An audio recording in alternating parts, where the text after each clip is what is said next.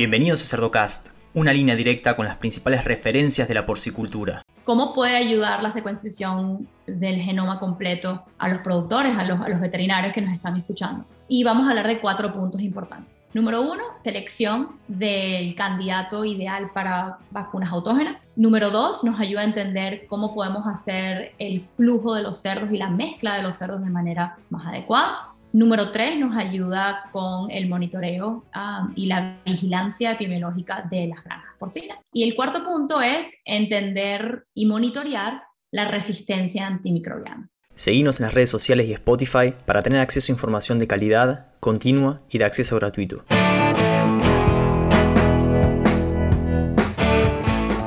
Hola a todos, mi nombre es Leandro del Tufo y Cerdocast solo es posible gracias al apoyo de empresas innovadoras que creen la educación continua, como Provimi, Beringer Ingelheim, NIDAP y Acrovision. En el episodio de hoy tengo la suerte de presentarles a la doctora María José Clavijo para hablarnos sobre enfermedades endémicas. María José, buenos días, ¿cómo estás? Buenos días, Leandro. Muchísimas gracias por tenerme en tu programa hoy. A vos.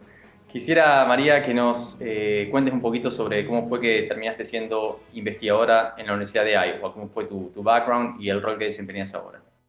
Claro, primero comentarte que me egresé de la Universidad Central de Venezuela en el 2009 y antes de graduarme de veterinario tenía mucho interés en medicina de poblaciones, de cerdos en, en particular, y pues tuve la oportunidad al poco tiempo de graduarme de comenzar a hacer un posgrado en la Universidad ah, de Minnesota bajo la mentora, la doctora Simone Oliveira. Tuve el placer de trabajar con el doctor Albert Rovira, ah, el doctor Bob Morrison y el doctor ah, Scott D.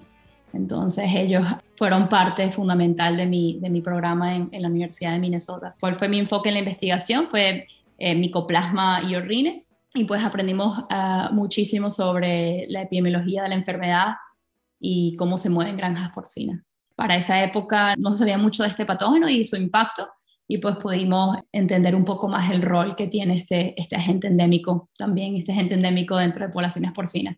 Después que me gradué de la Universidad de Minnesota con mi PhD en el 2014, me contrató la empresa PIC de Norteamérica para ser veterinario de seguridad de la salud. Y pues he estado ahí, de hecho, Leandro, desde el 2014 Alrededor del 2016 tuve la oportunidad de ser profesora en la Universidad Estatal de Iowa. Entonces tengo un rol dual, ¿no? De mitad del tiempo soy este, profesora en la Universidad de Iowa y la otra mitad soy veterinario uh, para PIC. Entonces ha sido una carrera muy bonita de tener un pie en la academia y un pie en el campo y me ha ayudado muchísimo a refinar y a guiar mi investigación que hago. Entonces, actualmente y, sigo, haciendo, sigo haciendo lo mismo. Excelente. ¿Y en lo que es investigación, en qué te estás enfocando dentro de tu línea de trabajo? Básicamente mi línea de investigación es, bacterias endémicas y por supuesto este concepto es más como aquellos agentes bacterianos, principalmente respiratorios y sistémicos, Mycoplasma pneumoniae, Mycoplasma orines, Mycoplasma synoviae, y luego los sistémicos, pues también eh, y synoviae, eh, Streptococcus suis, Glasserella parasuis y Actinobacillus suis. Entonces, en líneas muy generales es desarrollo y validación de pruebas diagnósticas y luego entender con estas pruebas, llevarlas a campo y entender un poco más de la epidemiología de estos agentes. Entonces, muchísimo sobre control, eliminación de enfermedades y aclimatación de cerdas de reemplazo. Muy bien, María José. Y cuando hablamos de enfermedades endémicas, ¿A qué nos referimos y cuál es el impacto que tiene esto en la producción porcina? Muy buena pregunta, Leandro. Este, cuando nos referimos a agentes endémicos, en particular lo que vamos a conversar hoy, son aquellos agentes bacterianos que están presentes en todas las poblaciones porcinas, ¿sí? Y en todos los lugares donde se crían cerdos. Y estos agentes, en particular lo que nos vamos a enfocar hoy, sería Streptococcus suis y Haemophilus parasuis. Ahora, estos agentes generan un impacto significativo sobre la salud y el bienestar de estos, estos agentes y, por supuesto, comprometen la productividad. En este momento hay mucha conversación y mucha discusión sobre el uso de antibióticos y uno de los aspectos, creo yo, que falta en estas discusiones es entender un poco más sobre la epidemiología y el control de los agentes a los cuales aplicamos estos antibióticos. Entonces, es algo fundamental, es que nosotros podamos retomar la conversación y retomar la atención o reenfocarnos en estos agentes que son la causa de uso de antibióticos en granjas porcinas. Y creo que si logramos mejorar su control, podemos también mejorar y disminuir el uso de antibióticos en granjas volvernos menos dependientes sobre estas herramientas y también garantizar y salvaguardar lo valioso que son estos productos, ¿no? Muy bien, María José. Entonces, va muy de la mano con la reducción del uso de antibióticos, es algo fundamental entender y darle importancia a este tipo de agentes si en algún momento queremos pasar a, a, producir sin antibióticos o disminuir por lo menos su uso, ¿no? Ahora, ¿qué podemos hacer como para combatir estos agentes que son endémicos dentro de los sistemas de producción? Muy bien, bueno, primero creo que lo has dicho muy bien, Leandro, son agentes que están presentes en todas las granjas, pero aunque estos agentes estén presentes en todas las granjas, vamos a hablar sobre la triada epidemiológica. Entonces va a depender de ciertas cepas patogénicas, de condiciones de manejo y de cómo se fluyen y se manejan los cerdos, y por supuesto del hospedero y de su inmunidad ante estas cepas. Entonces, dependiendo de todos estos factores, va a determinar que haya o no haya problemas en campo. Y creo yo que donde todo comienza es en el diagnóstico apropiado de la gente y de la cepa que está causando enfermedad en la granja. Entonces, de eso se basa muchísimo de lo que estamos enfocando en los últimos par de años. Las dos entidades para las cuales yo trabajo, la Universidad Estatal de Iowa y PIC como la que genera el reemplazo de animales en granja, el que proporciona animales de alto valor genético. El gol fundamental para ambas entidades es desarrollar sistemas de diagnóstico y monitoreo de agentes endémicos para mejorar su control. Y eso fue lo que quisimos hacer con estos agentes y hemos aprendido muchísimo sobre su epidemiología que nos ha ayudado a, refinar y mejorar sus programas de control. NIRAP es el líder mundial en automatización agropecuaria basada en la identificación animal individual.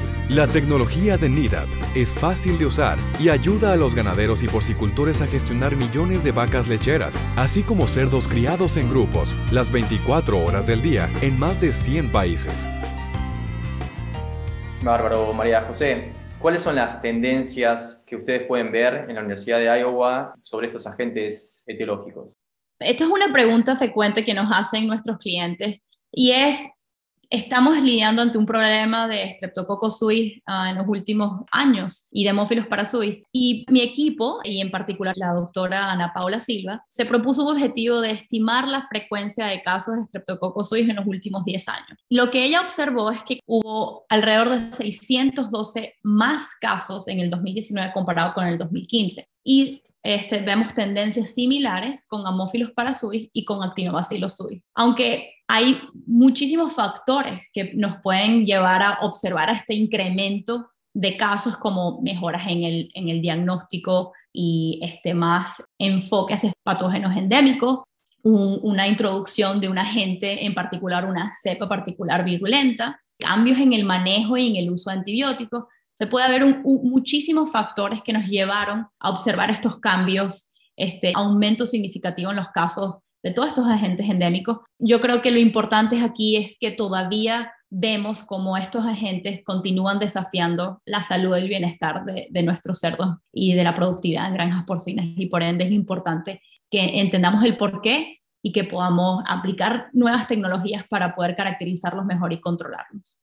Entonces, cuando hablamos de estos agentes, y vamos a irnos en concreto dos ejemplos, Streptococcus suis y Haemophilus parasuis, me comentabas o me, hacías la pregunta de cómo es el control de estos agentes en granja. Y lo puedo poner en, líneas muy sencillas, porque creo que hay dos este, grandes áreas que nos tenemos que enfocar para es mejorar su control en granja. Entonces, digamos que nuestras granjas sufrimos de un aumento de casos de meningitis o de artritis o de policerositis, digamos, en cerdos desde las 3 semanas de edad hasta las 10 semanas de edad. Vamos a ponerlo en dos eh, grandes aspectos. Primero, el diagnóstico y tratamiento, ¿sí? de nuevo, estamos hablando de casos eh, o un aumento de casos clínicos. ¿Cómo hacemos para abordar este, este tema? Lo primero es un tratamiento de emergencia, ¿sí? Y esto se puede hacer con un ceftiofur o una enroflaxacina intramuscular y en algunos casos algunos veterinarios deciden utilizar dexametasona. Y esto lo vas a aplicar a cerdos que estén clínicamente afectados. Luego puedes considerar aplicar un tratamiento en el agua o en el alimento con amoxi o penicilina, preferiblemente en, en el agua, a grupos afectados. El tercer punto a considerar acá es, supone que tengamos problemas en el destete o en lo que llaman la, transición o la batería. Sería ideal que se aplicara un tratamiento al destete intramuscular, de nuevo puede ser con cestiofur, antes de la aparición de signos clínicos. Y un cuarto punto es quizás recibir a estos lechones nuevo en la, en la batería o en la transición, en el sitio 2, con una penicilina o una homoxicilina en el agua. ¿sí? Eso sería como un tratamiento de emergencia. Luego, lo segundo de este área de diagnóstico y tratamiento es hacer un diagnóstico apropiado, ¿no? Una de las cosas que hemos aprendido más importante estos endémicos es que es sumamente importante determinar realmente cuál es la cepa que está causando enfermedad en esta granja. Como lo mencioné antes, estos son agentes ubicuos en, todas las poblaciones porcinas y son muy, este, hay mucha variabilidad dentro de ambas especies. Entonces es muy importante que nosotros determinemos exactamente cuál es la cepa que está causando enfermedad. Y por ende, hacer un diagnóstico completo, un diagnóstico repetible y sistemático va a ser básico y crucial para poder llevar a cabo esta detección. Entonces, cuando hablamos sobre colección de muestras, en principio es ir a múltiples sitios y múltiples visitas a esos sitios, ¿sí? Muchísimas veces eh, vemos cómo quizás tomamos cerdos crónicamente infectados, o tomamos uno o dos cerdos nada más y lo que nos hemos dado cuenta es que la mayor probabilidad de detectar de manera correcta el patógeno que está causando, la cepa que está causando enfermedad, es tomar cerdos agudamente infectados que no hayan sido tratados. Quizás eh, va a ser difícil si son tratados en el agua o en el alimento, pero por lo menos que no se les haya aplicado tratamientos intramusculares, ¿sí? inyectables. Pues entonces, queremos seleccionar cerdos que tengan fiebre, cerdos que presenten signos eh, neurológicos de tipo central. Quizás en casos de cojeras, sí, de, artritis, queremos seleccionar cerdos con este tipo de sintomatología. O cerdos también, en el caso de hemófilos parasuis, o micoplasma y orines, queremos seleccionar cerdos que tengan fiebre. Entonces, nosotros recomendamos unos dos a tres cerdos por, dos o tres cerdos por sitio y considerar, dependiendo de los resultados, repetir este diagnóstico de nuevo si no se ha encontrado la cepa importante, ¿sí? Entonces, en el caso de Streptococcus suis o en el caso de patógenos que causen signos neurológicos, nosotros recomendamos que si pueden enviar la cabeza intacta del animal sin abrir el cráneo, va a mejorar que no haya una contaminación de la muestra. Si no se puede enviar la cabeza intacta por problemas de envío, logística, etcétera, pues lo segundo que recomendamos, el segundo paso sería líquido cerebro espinal o fluido cerebro espinal, ¿sí? Y nosotros podemos compartir con ustedes algunos recursos que tenemos para cómo se hace la toma de esta muestra. Si no se puede enviar el fluido cerebro espinal, se es recomendable tomar de la manera más aséptica un hisopado de las meninges, ¿sí? De nuevo, reiterar que siempre teníamos el concepto, y yo lo hacía muchísimo en práctica, es abrir el cráneo y enviar el cerebro completo y nos hemos dado cuenta que como Streptococcus suis se encuentra en diferentes partes del cuerpo, puede contaminar el cerebro y no necesariamente cuando vamos a hacer el cultivo bacteriológico detectamos la cepa que está causando enfermedad, sino que detectamos la cepa que quizás no esté asociada con clínica. ¿Y qué pasa si de nuevo metemos esa cepa dentro de un producto autógeno? Pues estamos vacunando para la cepa incorrecta. Entonces podemos hablar un, poco más sobre la biología o la genética de esta especie más adelante, Leandro, pero comunicar lo importante de la toma de muestra aséptica, repetible y sistemática este proceso. Y pues una vez que ya se haya detectado el agente, es muy importante también que envíen este, tejidos para histopatología, para que podamos detectar el agente en alta cantidad, en cultivo puro, en lesiones, ¿sí? Muchísimas veces en el laboratorio de diagnóstico de Iowa vemos que la cepa que se aísla en cultivo puro y en alta cantidad del cerebro este Streptococcus y cuando vemos el patólogo examina el tejido no ven este, lesiones. ¿Qué significa esto? En algún momento del proceso desde toma de muestra hasta el cultivo bacteriológico se contaminó la muestra y pues hemos detectado un agente que no necesariamente ha generado lesiones en el cerebro, entonces o en las meninges. Entonces es muy importante que siempre la cepa que vayamos a considerar para un producto autógeno, por ejemplo, sea una cepa que hayamos encontrado en tejidos con lesiones particulares asociados a esa especie. Podemos hablar sobre diagnósticos, Leandro, pero hay muchísimos test diagnósticos que podemos utilizar para categorizar o, o caracterizar las cepas. De nuevo, son especies que tienen un rango desde cepas comensales hasta cepas altamente patogénicas y es crucial que nosotros identifiquemos la cepa que causa este, lesiones. Entonces, más adelante hablaremos sobre cuáles son esas, estas herramientas de diagnóstico. Para sumarizar un poco aquí lo que estamos hablando. Primero dijimos, bueno, tenemos un caso elevado de meningitis, artritis, policerositis, etc. El primer área es hablar de diagnóstico y tratamiento. Segundo sería, una de las cosas más importantes sobre el control de estos agentes es el balance entre inmunidad y desafío. Entonces, queremos maximizar la inmunidad, y minimizar el desafío de la gente. Cuando hablamos de maximizar la inmunidad, ¿a qué nos referimos? Y hay tres puntos importantes que quiero comunicar acá. Primero, nosotros tenemos que hacer un muy buen trabajo de aclimatación de la cerda de reemplazo. Claro, aunque no sabemos muchísimo o todavía tenemos muchísimo que aprender sobre aclimatación de cerdas de reemplazo para agentes endémicos, sabemos que contamos con herramientas como la vacunación y en este caso, en los últimos dos años, hemos visto un incremento de la adopción de productos autógenos para controlar estos agentes endémicos, en particular Streptococcus suis y Haemophilus o Glasserella parasuis. Y pues recomendamos nosotros a nuestros clientes en el desarrollo de esa cerdita de reemplazo que se incluya la aplicación de un producto autógeno para desarrollar esa inmunidad y que haya una buena transmisión de, de calostro y de buena inmunidad de la madre al lechón, ¿sí? Entonces, aplicamos una vacuna autógena a la cerda de reemplazo algunos sistemas hacen dos administración en el GDU o en la unidad de, aclimatación o de desarrollo de la cerda primeriza.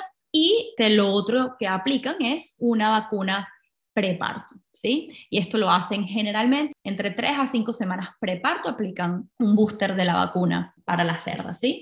En Norteamérica, por lo general, hay algunos sistemas que lo aplican, otros sistemas que no. Todavía eso está en discusión y tiene que ser evaluado la eficacia y la efectividad de productos autógenos en la línea de producción. ¿sí? Entonces tenemos muchísimos clientes que nada más se enfocan en la madre y también tenemos otros clientes que han adoptado una vacunación al lechón.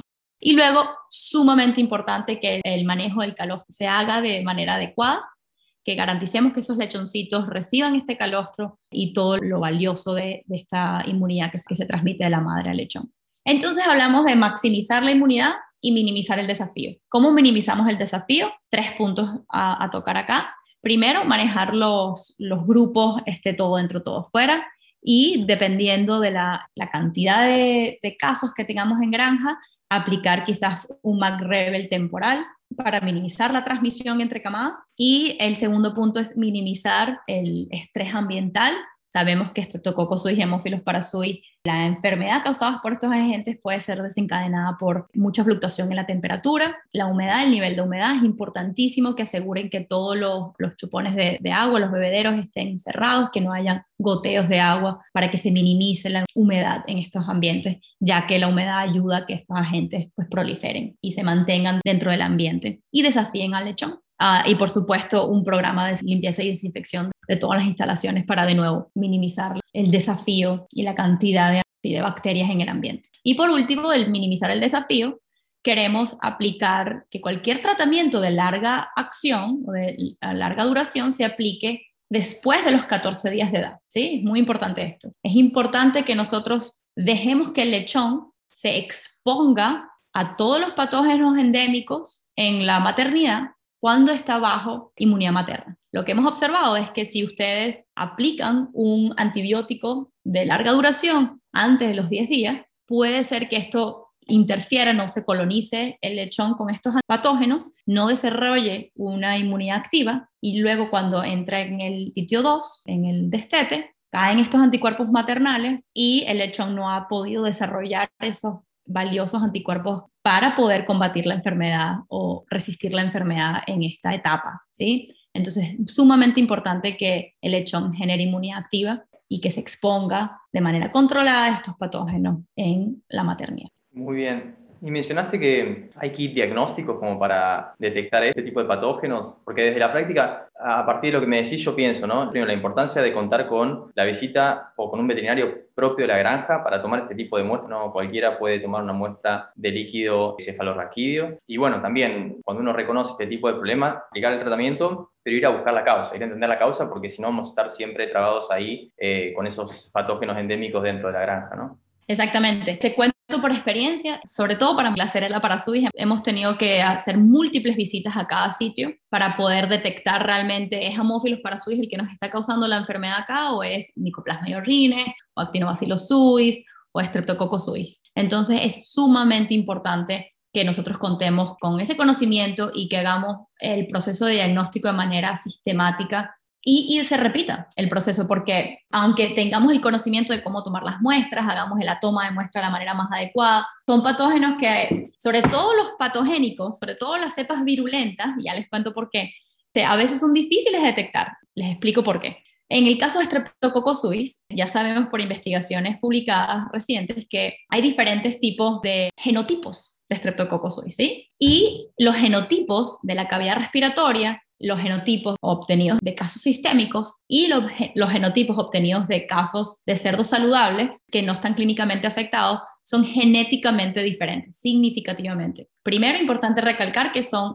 los virulentos o las cepas de casos sistémicos son significativamente más pequeños lo que se piensa, la hipótesis es que son cepas quizás menos robustas, no se encuentran en una gran cantidad en la cavidad nasal, en la tónsila y en las mucosas. Y digamos, si, si nosotros queremos tomar muestras, tratar de diagnosticar o aislar cepas virulentas de estas áreas, de la tónsila, del pulmón, de la cavidad nasal, lo que nos encontramos es que sobreviven o logran crecer de cepas más robustas de Streptococcus suis. Y pues lo que se sabe es que estas cepas más robustas y que crecen mejor en medios de cultivo, usualmente y que colonizan estas áreas que les mencioné, son las cepas que no son eh, relevantes para la clínica, ¿sí? Son, digamos, son cepas comensales o en algún caso oportunistas, pero no son la cepa a la cual tenemos que enfocarnos para controlar, no es la cepa que tenemos que dirigir nuestros esfuerzos. Entonces, por eso que menciono que es de suma importancia hacer un muestreo apropiado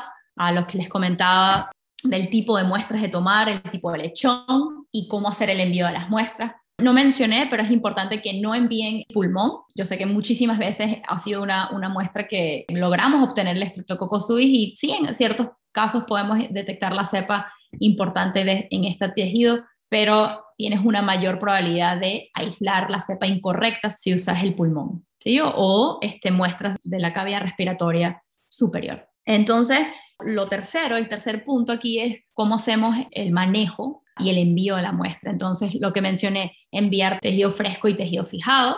Cada tejido de cada animal se tiene que empaquetar individualmente. Comúnmente vemos, por ejemplo, el cerebro en la misma bolsa que el pulmón, pues entonces ahí el riesgo que tenemos es que a lo mejor el pulmón sí viene cargado con la cepa correcta causando esa meningitis, pero el pulmón puede contaminar el cerebro o las meninges y pues terminamos aislando la cepa incorrecta. Por supuesto, tiene que refrigerar apenas se colectan las muestras. Para amófilos para su hijo, Glacerella para suis, tenemos que usar el medio de AMIS, incrementa el chance de cultivar este agente. Y pues es de suma importancia que incluyan lo que nosotros referimos con la metadata, que son toda aquella información sobre la cepa, por ejemplo, tipo de granja, el, nombre de la granja, que el tejido de donde fue obtenido es aislado, la fecha, etc. Y la edad del animal. Esa información ha sido vital. Entonces, ¿qué herramientas cuentan con eh, los productores, los veterinarios, para caracterizar las cepas. Entonces, la forma en la que nosotros abordamos este punto es utilizar pruebas que nosotros le llamamos de screening, ¿sí? Que es para tener un, un, entendimiento preliminar de el potencial patogénico de una cepa. Entonces, comencemos desde el principio. Primero, buena toma de muestra, de seleccionar el cerdo correcto la toma de muestras correcta, hacer un proceso repetible, es decir, va, a necesitar múltiples visitas a la granja, enviar al, laboratorio, el laboratorio va a tratar de hacer todo lo posible para generar un aislado en cultivo puro. Luego que tenemos eso y hemos detectado ese agente en lesiones asociadas con ese patógeno, tenemos una serie de herramientas que podemos utilizar para caracterizar. Entonces, el primer paso que tenemos que hacer es, bueno, ¿esta cepa es relevante sí o no? Bueno, ya sabemos que la aislamos en cultivo puro, en lesiones asociadas, podemos hacer serotipificación, ¿sí? Para ambos, Glasserella parasuis y para Streptococcus suis. Y lo siguiente es que podemos utilizar diferentes tests que determinan si la cepa tiene o no tiene factores de virulencia. El tema de factores de virulencia es bien complejo. Este, algunas cepas que no necesariamente hay un marcador global de virulencia, pero son marcadores bastante robustos, bastante buenos, que están presentes en la mayoría, en el caso de Streptococcus suis, en la mayoría de las cepas patogénicas, por lo menos que vemos en Norteamérica. Entonces, el veterinario puede decidir utilizar este test, que es un PCR, entonces tienen el aislado corren serotipificación para entender cuál es el serotipo y luego corren para ver si tiene qué factor de virulencia. ¿sí? Hay muchísimos factores de virulencia que han sido utilizados para caracterizar cepas Streptococcus Luego que tenemos esa información del serotipo y de si tiene o no tiene la presencia de factores de virulencia, podemos decidir si hacemos y aplicamos tecnologías un poco más avanzadas para serotipificar y realmente caracterizar de manera este, completa a esa cepa. ¿Por qué no nos quedamos simplemente con serotipificación y con factores de virulencia? Es porque estos tests no son necesariamente altamente discriminatorios. Es decir, tú puedes obtener un serotipo, digamos serotipo 2 para Streptococcus suis, que puede ser altamente patogénico, moderadamente patogénico, de baja patogenicidad o no patogénico. Entonces, si nosotros simplemente nos basamos en serotipificación, hay la posibilidad que incluyamos una cepa que no sea patogénica o sea de baja patogenicidad y no sea realmente la cepa que esté causando enfermedad en la granja. Entonces es importante que luego que obtengamos serotipificación y obtengamos esa respuesta de la presencia o ausencia de factores de virulencia, decíamos, bueno, mira, tenemos un serotipo que está asociado con enfermedad y este patógeno tiene este factor, vamos a, enviarlo para secuenciación completa del genoma y poder compararlo contra otras cepas en nuestra base de datos para saber qué tan, cuál es su relevancia clínica en este caso. Y Leandro, eso es lo que nos hemos ido enfocando en los últimos dos años y es la integración de toda la información que tenemos del patógeno con toda la información que tenemos de dónde viene esa cepa que obtuvimos y la integración de técnicas de biología molecular novedosas como secuenciación del genoma completo. Y esa integración de esos tres factores nos ha, nos ha ayudado a entender muchísimo más la relevancia de, de las cepas. Entonces te comento un poco sobre este tema ¿Cómo puede ayudar la secuenciación del genoma completo a los productores, a los, a los veterinarios que nos están escuchando? Y vamos a hablar de cuatro puntos importantes. Número uno, selección del candidato ideal para vacunas autógenas. Número dos, nos ayuda a entender cómo podemos hacer el flujo de los cerdos y la mezcla de los cerdos de manera más adecuada. Número tres, nos ayuda con el monitoreo um, y la vigilancia epidemiológica de las granjas porcinas. Y en estos puntos en particular tengo dos, que serían entender la distribución y la frecuencia de los genotipos asociados con enfermedad. Y número dos, investigación de casos de quiebres de la salud, ¿no? Asociados con estos patógenos. Y el cuarto punto es entender y monitorear la resistencia antimicrobiana. De nuevo, todo usando la información obtenida con la secuenciación del genoma completo. María José, te hago una pregunta. Cuando publicamos el episodio sobre influenza con el doctor Garrido Mantilla. Me llegaron diversas consultas, pero entre ellas productores de grandes sistemas de producción que querían enviar para Minnesota una muestra para ver si las vacunas que están presentes en Argentina, en este caso en particular, aplican para las cepas que estaban dando vueltas dentro de esa granja. ¿no? Entonces te quería preguntar, ¿están recibiendo ustedes muestras de otras partes del mundo para que en caso haya productores o, o digamos técnicos asesores puedan enviar y obtener este tipo de información que te da la secuenciación de, del genoma de los patógenos? Sí, buenísima pregunta, Leandro. De hecho, nosotros ya hemos en nuestra base de datos de, de ambas especies, de Streptococcus y Glasserella hijo tenemos cepas que vienen de Europa, de Canadá, de Perú, de Chile y de México. Entonces, los que nos escuchan pueden enviarme un correo electrónico y yo les puedo compartir permisos y un protocolo para enviar estas cepas al laboratorio estatal de Iowa y poder hacer la caracterización, pero absolutamente nosotros lo hacemos de manera rutinaria, la recepción de cepas de otros países. Entonces, para quienes nos están escuchando, que, lidian con esto, ¿no? con de repente un destete un tanto traumático, con presencia de artritis, de signos nerviosos, una mortalidad variable pero relevante, ¿qué consejo le puedes dar a los tomadores de decisiones que nos están escuchando y que ven esto en el día a día ¿no? de las granjas? Sí, por supuesto. Leandro, creo que lo principal es realmente hacer un buen diagnóstico en granjas de cerdos, realmente entender primero cuál es la especie que está causando enfermedad. De nuevo, muchísimos de estos agentes endémicos causan lesiones y clínica muy similar. Entonces, es de suma importancia que nosotros podamos hacer un diagnóstico adecuado, que luego tengamos un protocolo de tratamiento um, de emergencia adecuado. Es, es, importantísimo ser agresivo con la medicación apenas se vean estos casos sistémicos, ¿sí? de problemas de, de cojeras, policerositis, este aumento de la tasa respiratoria, problemas neurológicos, etcétera, ¿sí?